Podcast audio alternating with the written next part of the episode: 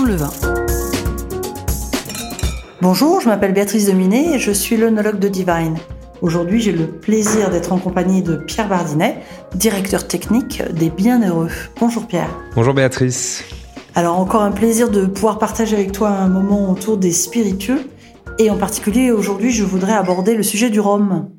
Oui, bah c'est un sujet euh, qui me tient particulièrement à cœur puisque on a euh, plusieurs marques de rhum chez les Bienheureux. On a les rhum Passador de Oro, les rhum Embargo, le rhum Mamaquilla également.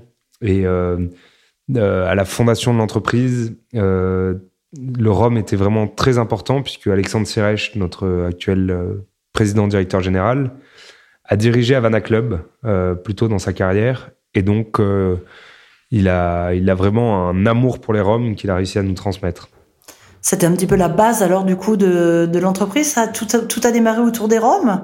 Euh, L'entreprise a vraiment démarré sur euh, deux jambes, une jambe rhum et une jambe whisky, euh, puisque euh, il y avait les rhums qui étaient en lien avec la carrière d'Alexandre, mais également le whisky qui a tout pour être fait en France, puisque les céréales peuvent être françaises, les alambics français, les barriques françaises également. Donc on avait un, beau pays pour faire du whisky. Donc euh, l'entreprise des Bienheureux a vraiment ces deux jambes, la jambe whisky et la jambe rhum.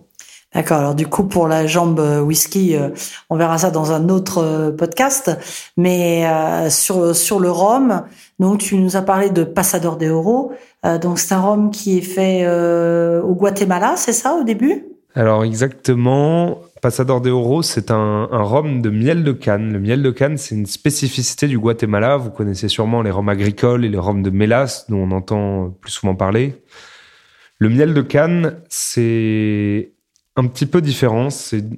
on récupère du jus de canne à sucre qu'on va ensuite euh, mettre euh, à chauffer pendant plusieurs jours pour évaporer l'eau qu'il peut contenir et concentrer les sucres de telle façon qu'au bout d'un moment, on obtient une texture euh, qui ressemble à du miel et on appelle ça du miel de canne.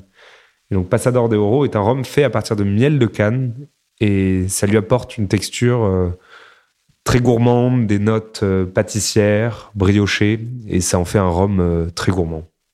Et donc, euh, quand même petit clin d'œil avec la France, je crois qu'il, il, je dirais pas subit, mais en tout cas, il, il va, il va avoir une deuxième euh, période de, je dirais, d'élevage.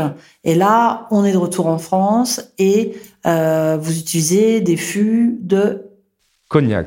Euh, en effet, euh, Passador de Oro, nous l'importons du Guatemala. Il a déjà eu un, premier élevage en Solera là-bas. Et ensuite, on va euh, le recevoir en France, en, Charente, dans nos chais.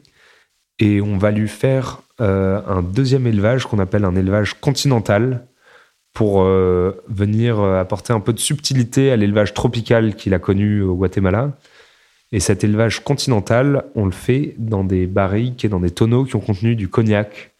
on lui apporte des petites notes à la française, on va dire, avec cette eau de vie d'exception qu'est le cognac. Et ce que l'on cherche à faire, l'objectif organoleptique de ce double vieillissement, c'est vraiment de venir euh, lisser euh, les tanins du rhum euh, qui peuvent être un petit peu trop présents dans le rhum lorsqu'on le reçoit du Guatemala. Et donc en le patinant, on arrive à les patiner en, mettant ce rhum dans des barriques de cognac. Et comme ça, on réussit vraiment à apporter quelque chose de plus en s'appuyant sur notre, notre savoir-faire français d'élevage. Alors j'ai une petite question pour toi. Tu viens de mentionner euh, il y a quelques minutes euh, en Solera.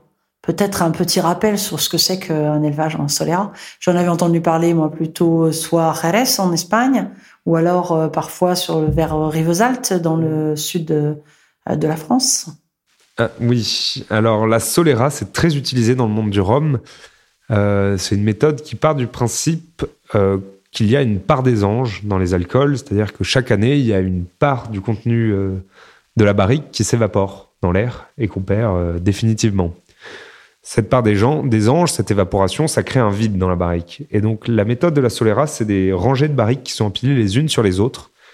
Et l'évaporation est, compensée en ajoutant à chaque fois des liquides du rhum qui vient de la barrique d'au-dessus. Donc il faut voir un peu comme une cascade entre les barriques, avec les rhums les plus bas qui sont au rez-de-chaussée de, de cette pyramide. Et en haut, du coup, on rajoute du rhum blanc qui vient de la distillation. Et donc c'est un vieillissement par phase successive où, euh, au fur et à mesure de la Solera, euh, l'âge moyen des eaux de vie augmente, puisqu'on part d'un rhum blanc en bas et on arrive à un rhum vieilli. Euh, on part d'un rhum blanc pardon, en haut de la pyramide et avec évaporation, on le fait descendre de barrique en barrique et on arrive sur un rhum qui est élevé, un rhum vieilli dans la colonne, dans la rime du bas de cette pyramide. Donc, euh, merci beaucoup pour cette précision parce que c'est vrai que nos techniciens, on sait ce que c'est, mais c'est pas forcément un, un mot utilisé fréquemment. Et quand on pense élevage, on pense aux barriques qui sont toutes à même hauteur dans des, des grands chais. Là, c'est vraiment quelque chose d'un peu spécifique. Écoute, ces, assemblages d'âge euh, me paraissent très intéressants. Euh, ça donne envie de déguster. Et moi, je propose euh, qu'on se retrouve très bientôt pour découvrir ce magnifique Passador des Euros. Avec plaisir, Béatrice. Je serais ravi de vous faire découvrir toute notre gamme Passador. À très vite alors. À très vite.